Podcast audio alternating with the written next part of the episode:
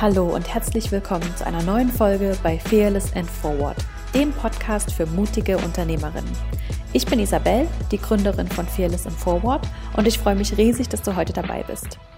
Ich spreche heute mit Natascha Wegelin, besser bekannt als Madame Moneypenny, über ihren eigenen Weg in die Selbstständigkeit und warum wir selbstständigen Frauen und Unternehmerinnen uns viel öfter als Männer schwer damit tun, hinter unseren Preisen zu stehen und vor allem, wie wir das ab jetzt besser hinkriegen können.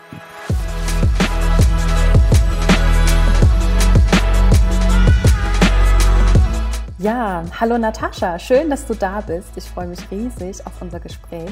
Ähm, ich habe dich im Intro schon ganz kurz vorgestellt, aber vielleicht kannst du uns in deinen eigenen Worten noch kurz erzählen, wer du bist und was du so machst. Genau, ja, sehr gerne. Erstmal danke für die Einladung. Sehr gerne. Äh, freut, freut, mich sehr dabei zu sein. Genau, ich bin, äh, ich bin Natascha und ich bin, ja, ich finde das immer das Schwierigste zu sagen, sich selber irgendwie so einen Titel zu geben, aber ich, ich bezeichne mich als Unternehmerin letztendlich. Und ich denke, also das Projekt, ähm, warum du wahrscheinlich auch auf mich auf, aufmerksam geworden bist, ist Madame Moneypenny. Da helfe ich eben speziell Frauen, ja, ihre Finanzen auf die Kette zu kriegen, finanziell unabhängig zu werden. Und das tue ich mit ähm, ja, mit bestimmten Tools, Werkzeugen, ähm, von natürlich irgendwie Instagram, Facebook, Podcast, alles, alles, was es so for free gibt, hin zu ähm, dann auch, ich sag mal, bezahlte Produkte wie Bücher, wie Kurse, Mentorings und ja, versuche so ein bisschen die, die Frauen aufzurütteln in Sachen Finanzen. Sehr cool. Ja, eben, ich bin über Madame Moneypenny natürlich auf dich aufmerksam geworden und finde das so eine wichtige Arbeit, die du da leistest. Ähm, wie begann denn deine eigene Selbstständigkeit? Also wann hast du für dich entschieden, dich selbstständig zu machen und ja, dein Wissen mit allen zu teilen? Also ich habe ja, ich sag mal, eine unternehmerische Vorgeschichte. Mein mhm. erstes Unternehmen, das war oder ist wgsuche.de, habe ich ja gegründet. Das ist mittlerweile schon sieben Jahre her. Das heißt, da war ich so um die 25, 25, 26. Mhm. Und das war einfach so aus der Trotzigkeit heraus, kein Bock auf Angestellten. Warum soll ich irgendwie was machen, was jemand anderes mir sagt, obwohl ich es eigentlich lieber ganz anders machen würde? Und die haben doch alle keine Ahnung hier. Ja. was denkt ihr eigentlich, wer ihr seid? Ich mache das jetzt alleine. so, so, mit so einer, ich sag mal, mit sehr viel Naivität bin, bin ich da rangegangen. Ja. Äh, hatte schon immer natürlich auch Lust, mein eigenes Ding zu machen. Also Unabhängigkeit, Freiheit ist mir, also ist ein sehr, sehr großer Wert von mir. Mhm. Und das habe ich eben dann auch in diesen Angestelltenverhältnissen. Ich hatte, also ich war ganze zwei Jahre angestellt. Ja. äh, dann recht, recht früh gemerkt, so irgendwie kann ich mich hier nicht so entfalten, wie ich möchte. Und auch begrenzte Urlaubstage und jetzt muss ich immer um neun hier sein und so. Das war irgendwie alles nicht so für mich. Ja. Und und genau, Madame Moneypenny ist dann ähm, ehrlicherweise aus so einer Selbsttherapie ähm, heraus gegründet worden. Das war bei WG-Suche vom Thema her eigentlich ganz ähnlich. Also es waren beide Gründungen sind daraus entschieden, daraus entstanden, so ich wollte was machen, das hat nicht so funktioniert, wie ich mir das vorgestellt habe. Okay, dann mache ich es jetzt halt selber. Mhm. Mhm. Das war bei WG-Suche so und das war bei Madame Moneypenny auch so, dass ich in der Situation war, naja, läuft, also Rente und so, keine Ahnung, Altersarmut, hm, was sollen wir denn da machen? Wie kann man sich denn da informieren? Dann bin ich zu einer Beraterin gegangen, die hat mir eine Rentenversicherung verkauft, die sie wahrscheinlich sehr reich oder ihr sehr viel Geld eingebracht hat, mir mehr eher so weniger. Und äh, dann wollte ich mich auch informieren, dachte, ja, wie kommst du denn jetzt dahin? Und dann gab es nichts, was mich so richtig angesprochen hat, so als Frau jetzt auch speziell. Ich wollte nicht mir von irgendeinem Typen mit einer roten Krawatte irgendwie erzählen lassen, was ich machen soll. Ja, und so ist das, also ich sag mal, beide Projekte nach diesem Scratch Your Own Itch, ähm, ja. sind, so sind die entstanden letztendlich. Ja. Super spannend eben. Ich habe ja natürlich deine Geschichte gelesen und ähm, finde es so eine super interessante ähm, ja, Entwicklung. Gab es denn am Anfang deiner Selbstständigkeit oder als du das erste Mal gegründet hast oder eben auch das zweite Mal, ähm, gab es da konkrete Schwierigkeiten? Oh, ich finde, das ganze Ding ist eine einzige Schwierigkeit, ehrlich, ehrlich, gesagt. Also, so Unternehmertum, ähm, ich sag, also egal wie klein oder wie groß, so es ist halt alles einfach nur schwierig die ganze Zeit, den ganzen Tag. Also, es hört, hört sich jetzt hart an, ähm, ja. aber es geht letztendlich immer darum, Probleme zu lösen und immer weiter zu wachsen und man kommt immer vor neue Probleme und andere Feuer, die es halt zu löschen gibt und ja, man macht das aus einem, aus einem gewissen Antrieb heraus, klar. Also es ist Ne? Manchmal frage ich mich auch, boah, warum hast du nicht eigentlich so ein, warum machst du nicht so einen langweiligen 9-to-5-Job und machst dir einfach irgendwie ein laues Leben? So, und hast Wochenenden und Urlaub und alles ist easy und du gehst nach Hause, hast mit nichts was zu tun. Kann ich aber nicht, bin ich nicht. Da, also das würde ich sterben. Funktioniert ja. einfach nicht. Deswegen diese, also wenn ich sage Schwierigkeiten, dann will ich damit halt nur sagen, dass es nicht immer alles so bequem ist und nicht alles immer so leicht ist. Aber das, das gehört dazu und das ist auch das, was ich daran mag. Also das ist ja so diese ja. Herausforderung. Ja. Und klar, schwierig ist daran, ah, es gibt so viele Sachen, gerade, wie, gerade wenn man anfängt. Ne? Also was ist überhaupt mein Produkt? Was ist überhaupt mein Markt? Gibt es die Zielgruppe? Fun funktioniert das Ganze überhaupt? Ich sag mal so, die Gründung an sich, da jetzt irgendwie ein Gewerbe anzumelden, das ist ja auch nervig, aber ist ja Pipifax im, im, Vergleich zu allem, was, was man sonst so, sonst so stemmen muss den ganzen Tag. Absolut, ja. Also, aber ich glaube, ja, auch da glaube ich so, die größte Hürde, die größte Schwierigkeit, das größte, also die Limits setzen wir uns letztendlich selber. Da glaube ich halt irgendwie schon auch ein ja. Stück weit dran. Also, wenn man sagt, ich will Unternehmerin sein oder selbstständig sein, ähm, ja, dann ist das auch, ich sag mal, zu 80 Prozent auch eine Mindset- Geschichte, eine Mindset-Frage. Also einmal von, wie doll will ich es? Also lasse ich mich von der ersten Schwierigkeit, ach nee, hat jetzt doch nicht, ah, ich habe doch noch nicht im ersten Jahr drei Millionen verdient, dann lasse ich jetzt mal bleiben. oder von dem ersten schlechten Feedback oder von, dem, von der ersten Kritik, also lasse ich mich da direkt ja. umwehen. Oder sage ich, nee, das Projekt ist mir einfach viel zu wichtig und das ist, ich glaube da so hart dran, dass, dass das funktioniert und dass es wichtig ist und dass ich das machen muss um dann halt durch diese Schwierigkeiten durchzugehen. Mhm. Ja, absolut. Ähm, wenn du jetzt so das Wissen von heute nochmal mitnehmen könntest und nochmal von vorn anfangen könntest, würdest du irgendwas anders machen oder gibt es irgendwas, wo du sagst, also wenn ich das damals gewusst hätte, dann wäre es mir sicher viel leichter gefallen oder dann hätte ich da eine Abkürzung nehmen können? Also ich glaube, ich würde das Ganze entspannter angehen. so, so, mit dem Wissen. Also ich hatte damals nicht so, das ist natürlich jetzt auch leicht zu sagen in der Retrospektive, aber so dieses, na, es wird schon alles werden. So, diese, so dieses Urvertrauen, also ich bin gerade an so einem Punkt, ich habe so ein Urvertrauen in mich selber, das könnt ihr euch alle gar nicht vorstellen. das ist so, äh, also es ist jetzt nicht, dass ich durch die Gegend laufe und denke, ja, alles, was ich anfasse, wird Gold, das überhaupt nicht, aber ich habe so ein Urvertrauen in mich selber, dass ich so fähig bin und auch bereit bin zu lernen. Und ich finde, mehr braucht man ja eigentlich gar nicht. Du musst halt offen sein, du musst wissen, dass du nichts weißt. Das ist einfach so. Also ich weiß überhaupt gar nichts im Endeffekt. Und was ich heute weiß, kann morgen total irre irrelevant sein, weil ich da komplett was anderes machen muss. Das eine komplett andere Herausforderung ist.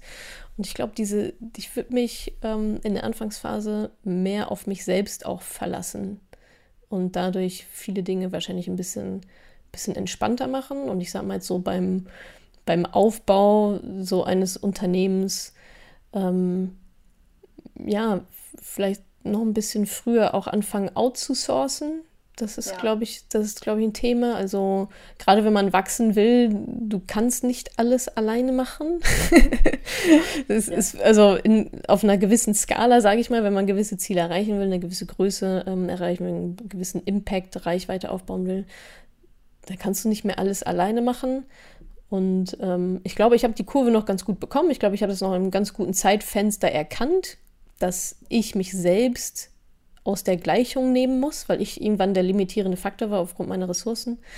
Ähm, aber ein Ticken früher hätte es, glaube ich, auch sein können. Natürlich muss man auch erstmal dann das Geld auch dafür haben. Das glaube ich auch. Also Umsatz vor Kosten ist auch mein Business-Credo. Also erstmal erstmal selber schackern und ja. am Anfang musst du halt alles machen. Das ist halt so.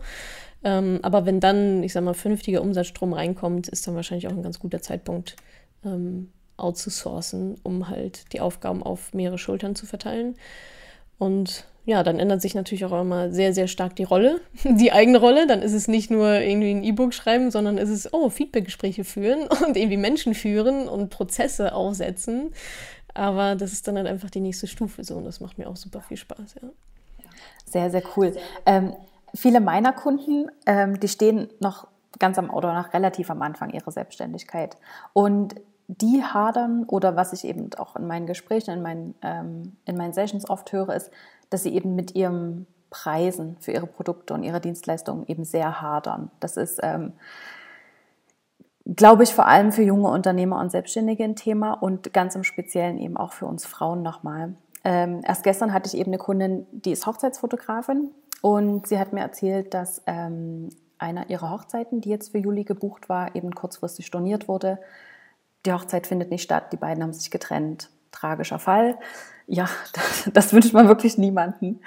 Ähm, und sie hat natürlich ihre Flüge und Unterkunft und alles schon gebucht und es hat ihr so leid getan, ähm, dass sie im ersten Moment gedacht hat, sie möchte den beiden jetzt unmöglich noch mehr Ärger machen und hätte beinahe gesagt, hey, ich verzichte auf mein Honorar, einfach, dass ihr nicht noch mehr Ärger habt.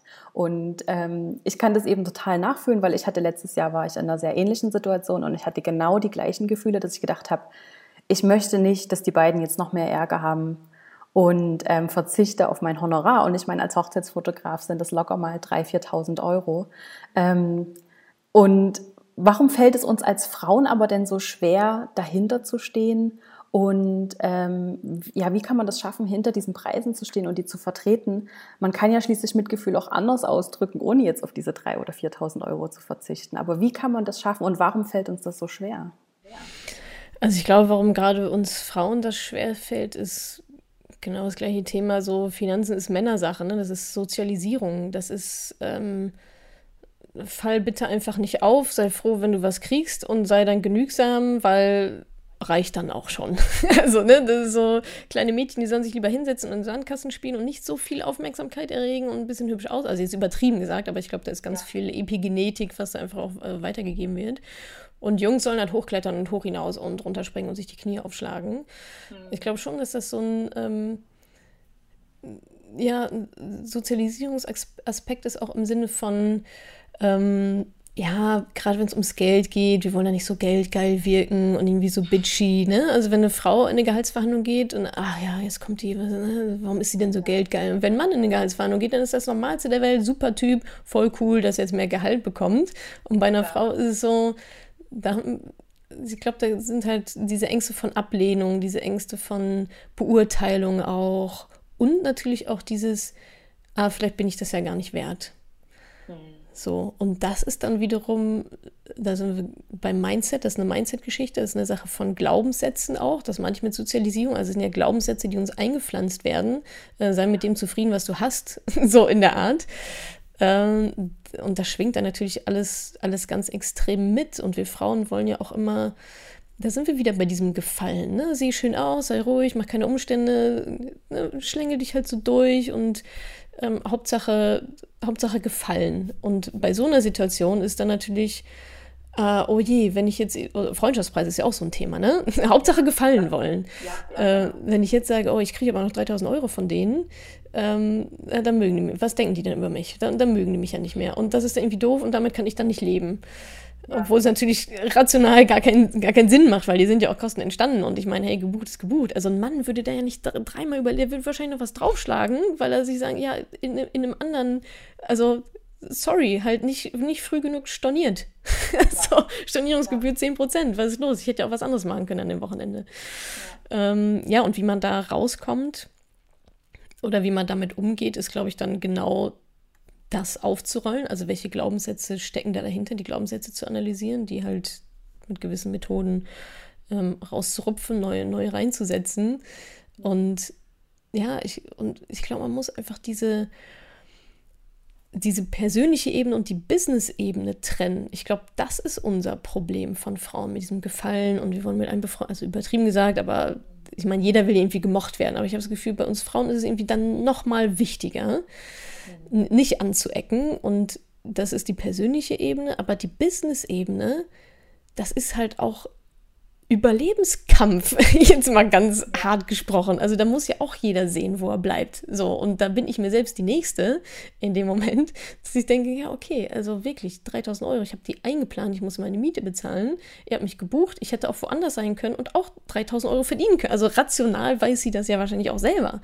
Ja, ja, natürlich. Ähm, ja. Aber ich, ich glaube, wenn man, also ich glaube, dass diese Angst unbegründet ist, die es dann nicht gemocht werden oder und selbst wenn, scheiß doch drauf, kenne ich die? Also ist mir doch wurscht. So, dann, die haben gerade ganz andere Probleme, weißt du?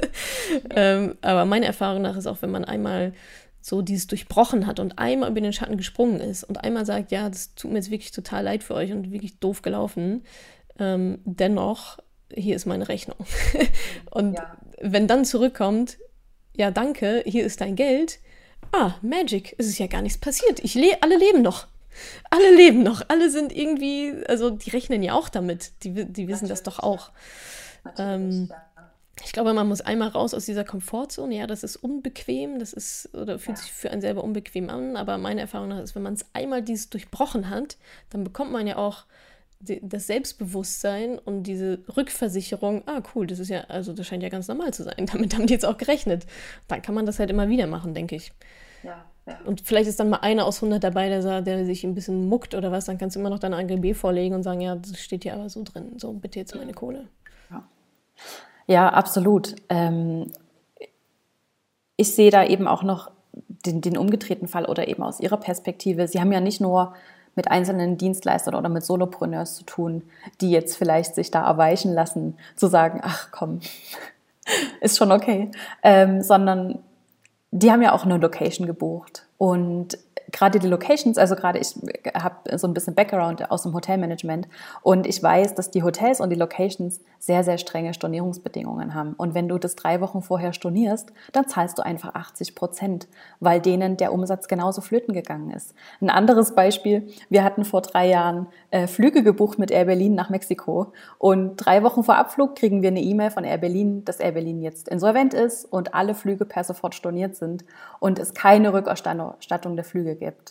Damit waren die fertig. Das war deren Antwort. Und es ist diesen großen Unternehmen eben einfach, ja, scheißegal auf Deutsch gesagt. Und warum können wir uns als Einzelunternehmen oder als kleine Unternehmen daran nicht so ein kleines Beispiel nehmen? Ich meine, wir müssen ja nicht die Arschlöcher sein, aber Nee, und es ist ja auch nicht moralisch verwerflich. Also da ist Nein, ja überhaupt, überhaupt gar nichts, gar nichts schlimm dran. Also das ja. ist, das muss der normal, deswegen meine ich, aber es ist eine Mindset-Geschichte. Es muss der Normalzustand werden, mhm dass ich meine Preise bekomme und verlange und egal was passiert. Also ich meine, ja, ich finde auch, also man sollte die Probleme der anderen Menschen auch nicht zu seinen eigenen machen. Ne? Wenn da jetzt die Hochzeit platzt, ja, tough luck, also tut mir leid, aber ist jetzt irgendwie dann auch wieder nicht mein Problem oder darf nicht mein Problem werden, weißt du? Ja, absolut, ja. So ein bisschen gesunder Egoismus kann man da schon, kann man da schon in den Tag legen, klar. Warum ist es denn meiner Meinung nach so wichtig, dass man eben auch von Anfang an ähm, hinter seinen Preisen stehen kann und die vertritt, ohne sich, zu ohne sich erweichen zu lassen. Oder du hast es vorhin angesprochen, Stichwort äh, Freundschaftspreise. Ähm, wo liegt denn da auch die Gefahr, wenn man damit erstmal anfängt oder wenn man das zu sehr einreisen lässt? Genau, also die Gefahr von Freundschaftspreisen ist halt, also du kommst davon halt nie wieder weg auch.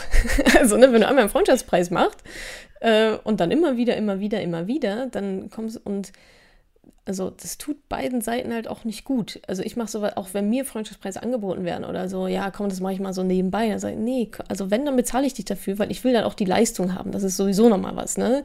Also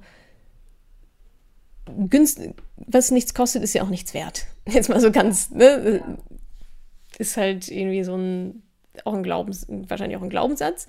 Ähm, aber so gehen halt viele da irgendwie auch ran. Und ich finde, ähm, hinter sein, das ist halt auch eine Message, hinter diesen Preisen auch zu stehen. Ne? Und meine Sachen sind ja auch nicht günstig, die ich jetzt verkaufe. Im Gegenteil. Und ähm, damit strahle ich aber auch aus, hey, hier gibt es halt auch Qualität so und entweder ist es dir wert oder ist es dir halt nicht wert und irgendwelche Rabatte und ja, ich habe aber gerade nicht, ja, dann halt nicht, dann bist du halt auch einfach de facto nicht meine Zielgruppe, dann kann ich dir auch nicht helfen. Mhm. Ähm, also hinter den Preisen zu stehen, die einzufordern, auch da, daran, es sei denn, also es sind ja immer zwei Sachen. Ne? Ich kann mir jetzt natürlich vorstellen, ja, mein Mentoring ist 10.000 Euro wert und dann zahlt es halt kein, also ich mache ja nicht die Preise, sondern der Markt macht ja die Preise. Mhm. So, also es ist einmal so eine interne Perspektive. Ich muss mir natürlich überlegen, okay, ich denke schon, dass ich das wert bin und mein Produkt ist gut genug und äh, das mhm. ist das wert. Mhm. Wenn nur ich das denke und sonst da draußen natürlich niemand, habe ich davon ja auch nichts, weil dann kauft es keiner. Also, ja, ne? Ja. Ähm, aber klar, hint, hinter den eigenen Preisen zu stehen, ist halt ist einfach so auch letztendlich wichtig fürs Business. Also ich kann ja auch nicht alles verschenken und alles für die Hälfte. Ich habe ja auch Kosten und ich will ja auch weiter wachsen. Und das ist ja jetzt nicht, dass sich die Leute damit die Tasche voll machen, Selbstständige und Unternehmer, sondern die reinvestieren es ja dann auch wieder ins Wachstum des Unternehmens, idealerweise, um ja. Arbeitsplätze zu schaffen, um noch mehr Mehrwert zu schaffen, um neue Produkte, um Weiterentwicklung zu haben. Und da haben wir als Unternehmerinnen finde ich auch eine Aufgabe, das zu tun. Mhm. Weil, also wir machen jetzt nicht aus, aus einer Laune raus irgendwas, sondern wir schaffen ja alle einen Mehrwert für ja. die Welt, für unsere Kunden. Wir haben ja einen Auftrag in dieser Welt.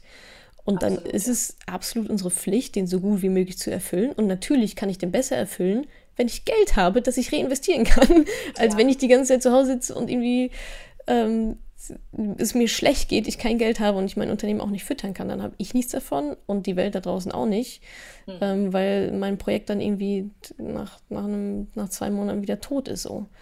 Ja. Und ja, Selbstbewusstsein spielt dann natürlich auch, auch eine ganz große Rolle. Und ich finde, da muss man sich auch so ein bisschen reinarbeiten. Ne? Also ich, mein Mentoring, das, das es jetzt dieses Jahr gab, das hat 2000 Euro gekostet. So. Mhm das hätte ich jetzt vor drei Jahren nicht für 2000 Euro angeboten. so, also da, da, kann man auch so ein bisschen reinwachsen. Ich will jetzt nicht sagen, dass jeder irgendwie Riesenpreise verlangen soll, ähm, aber angemessene, angemessene Preise und auch dann die Preise mal erhöhen. Ja, warum? Also deine Kosten erhöhen sich doch auch. ja.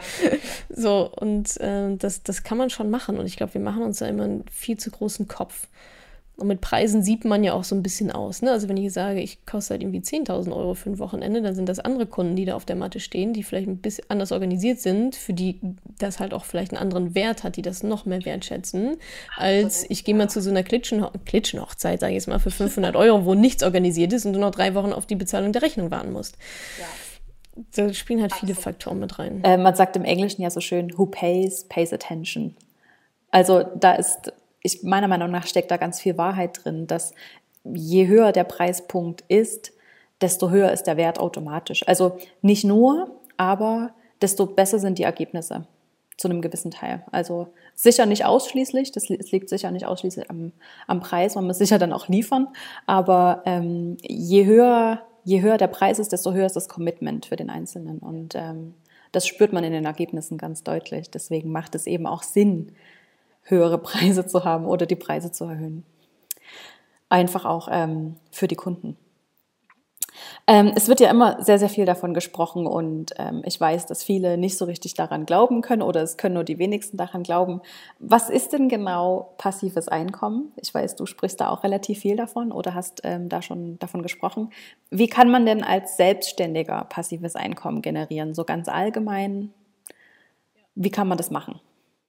Genau, also passives Einkommen, so zur Definition, da gibt es, glaube ich, immer Missverständnisse, dass also diejenigen, die sagen, es gibt kein passives Einkommen, die definieren das immer mit, ich kriege Geld geschenkt, Geld regnet vom Himmel.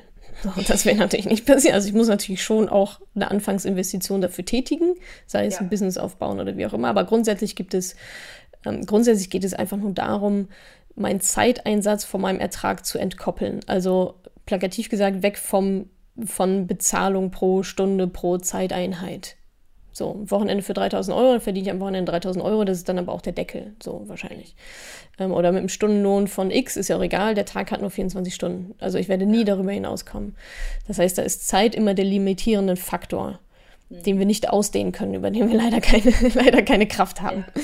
Ja. Äh, in dem Moment, in dem ich aber sage, ich entkoppel das, ich lasse mich nicht pro Stunde bezahlen oder Angestellte pro Monat oder wie auch immer, sondern ich verkaufe nicht meine Zeit, die ja limitiert ist, sondern ich verkaufe Produkte, die nicht limitiert sind, wie zum Beispiel in meinem Fall ein E-Book. Mhm. Wenn jemand von mir ein E-Book kauft, das, das habe ich einmal geschrieben, ja, ich mache natürlich Marketing dafür und so weiter, alles geschenkt, das ist auch, äh, mache ich sicherlich auch, aber ob das jetzt 100 Mal verkauft wird oder eine Million Mal verkauft wird, macht mhm. für mich, für meinen Zeiteinsatz überhaupt gar keinen, das ist mir wurscht. Ja. Also, wohingegen jetzt, ich sag mal, eine, eine Masseurin vielleicht, wenn da 100 Kunden vor der Tür stehen oder ob da eine Million Kunden vor der Tür stehen, das macht einen Riesenunterschied, weil die kann sie gar nicht bedienen oder also es ja. funktioniert ja. ja gar nicht. Und grundsätzlich gibt es da zwei Möglichkeiten. Und die erste Möglichkeit habe ich gerade schon gesagt, also Produkte verkaufen, also das ist Business. Das ist für mich auch der Unterschied zwischen Selbstständigkeit und Unternehmertum. In Selbstständigen, da ist es halt oft so, mit Stundensätzen, dass ich irgendwie meine limitierte Zeit dann verkaufe. Das ist eigentlich mehr wie angestellt sein. Mhm. Ähm, während man im Unternehmen idealerweise Produkte verkauft. Und die zweite Möglichkeit ist, ähm, Geld zu investieren in, keine Ahnung, Immobilien, in ähm, Aktien, wie auch immer, mhm. wo es dann auch arbeitet und ich dann hinter den Gewinn dafür bekomme. Also zum Beispiel die Miete. Ja, ich muss jetzt auch nicht ja. irgendwo arbeiten, irgendwo hier sitzen und was machen, damit ich mal die Miete von meinen vermieteten Immobilien halt bekomme. Darum, darum geht es im Kern. Und ja, wie man das als Selbstständige aufbaut, ähm, ist halt genau das mit Produkten.